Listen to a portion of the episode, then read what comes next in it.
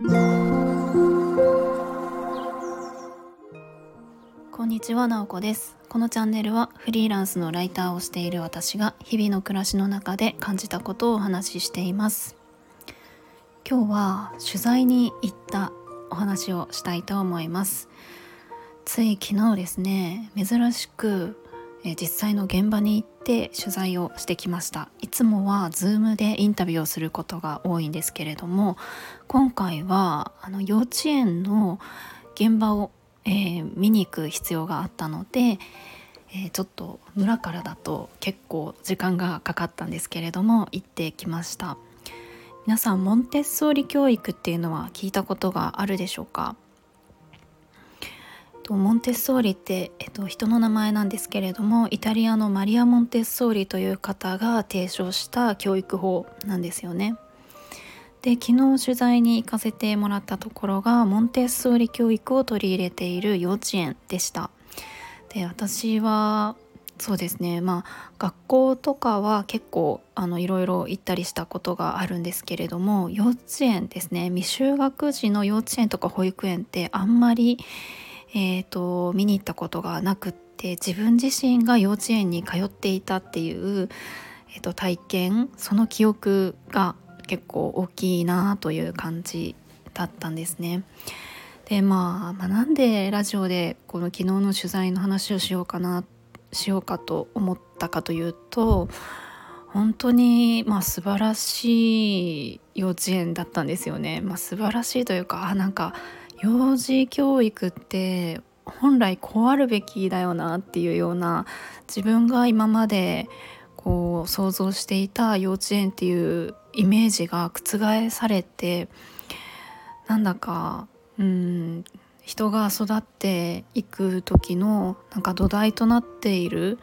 部分をこう作っていく時代ですよね。やっぱり幼稚園、まあ、昨日は2歳から6歳かなの子が。来ていましたけれども、まあ、もちろんその、えっと、0歳から、まあ、もっと遡ると胎児の時の母体の状態から本当にその人の、まあ、人格だったりとか、うん、とに影響していくっていうのはあるなと思うんですけれどもそれを本当に昨日一日で、えー感じました。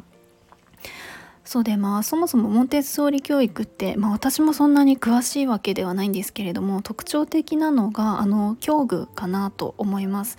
とモンテッソーリ教育ってあの使う教具があの決まっていてとモンテッソーリ教育ができる人もなんか資格があるんですよね。であの教具を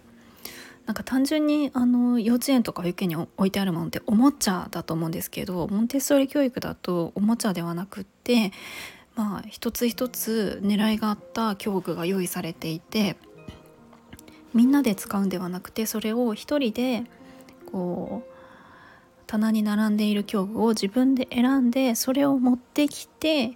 えー使って片付けて元のとこに戻すみたいなその動きをこうお仕事って言われてるんですけども、まあ、子どもの発達とか興味に合わせて、と、狙いを持ってそういった教具がたくさん用意されている環境があるのが、ま、モンテッソーリ教育ですね。で、うんとまあ、先生の立場の人はその何かを指示したりとか、えー命令したりとかこうそういうことはしないわけなんですね。子供が自分でこう学んだり育っていったりする力を信じている立場っていうのがすごく大きいんじゃないかなと思います。私が昨日見に行ったところはまあ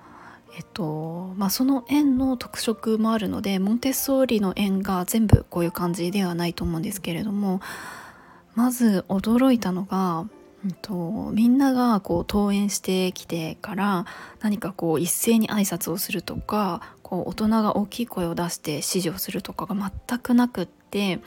こう順番に登園してきてなんとなくなんかこういろんなお話、まあ、昨日のこととか今日のこととかお話しして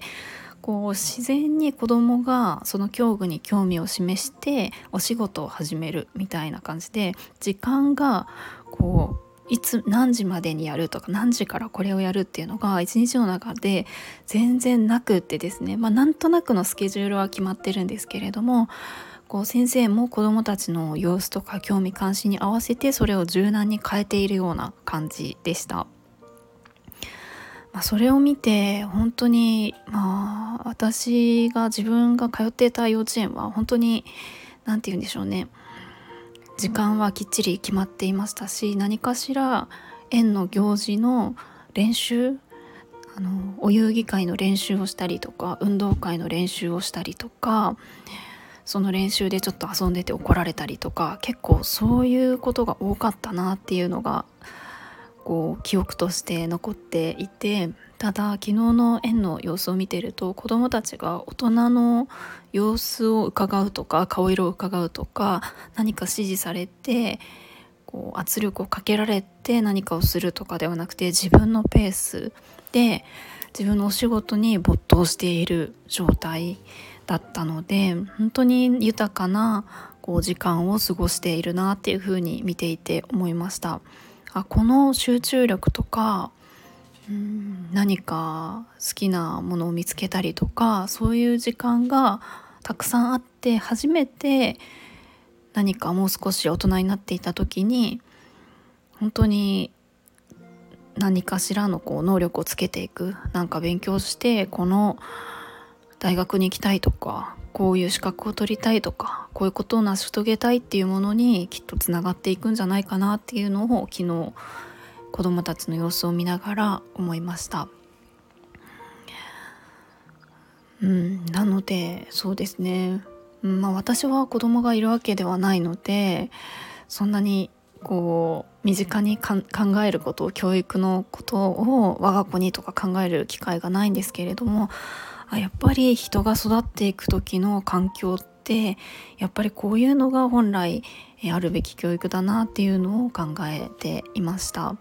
でちょうど最近読んでいた本ともリンクをしてリンクして「融和力」っていう本をちょうど読んでたんですね、えー、天下四郎さんという方がえー、書かれている本なんですけれどもその中に、まあ、少し教育の話も書かれていて今の教育って選手を育てる教育をしている、まあ、あの競争させたりとか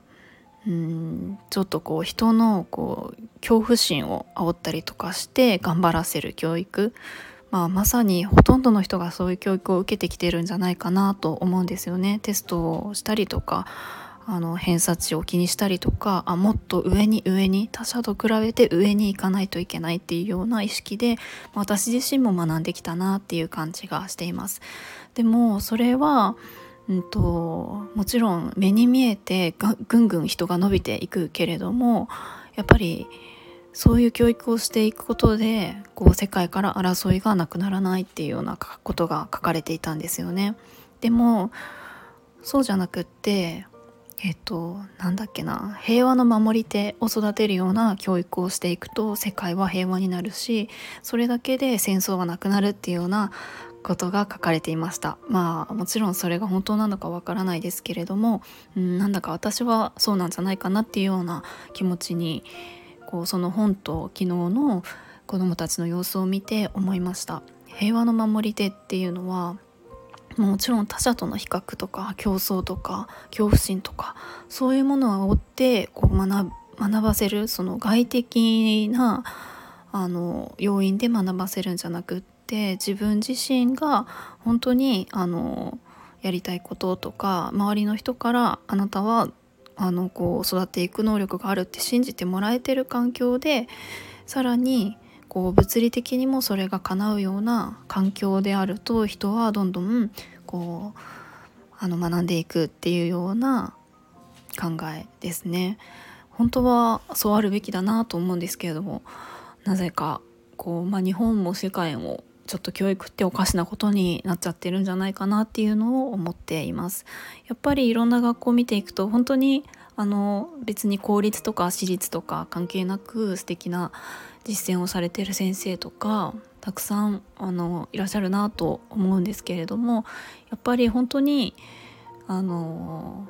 組織として全体として本当にあの子ども一人一人が自分のの持っている能力を伸ばせる教育をしているのって結構オルタナティブスクールが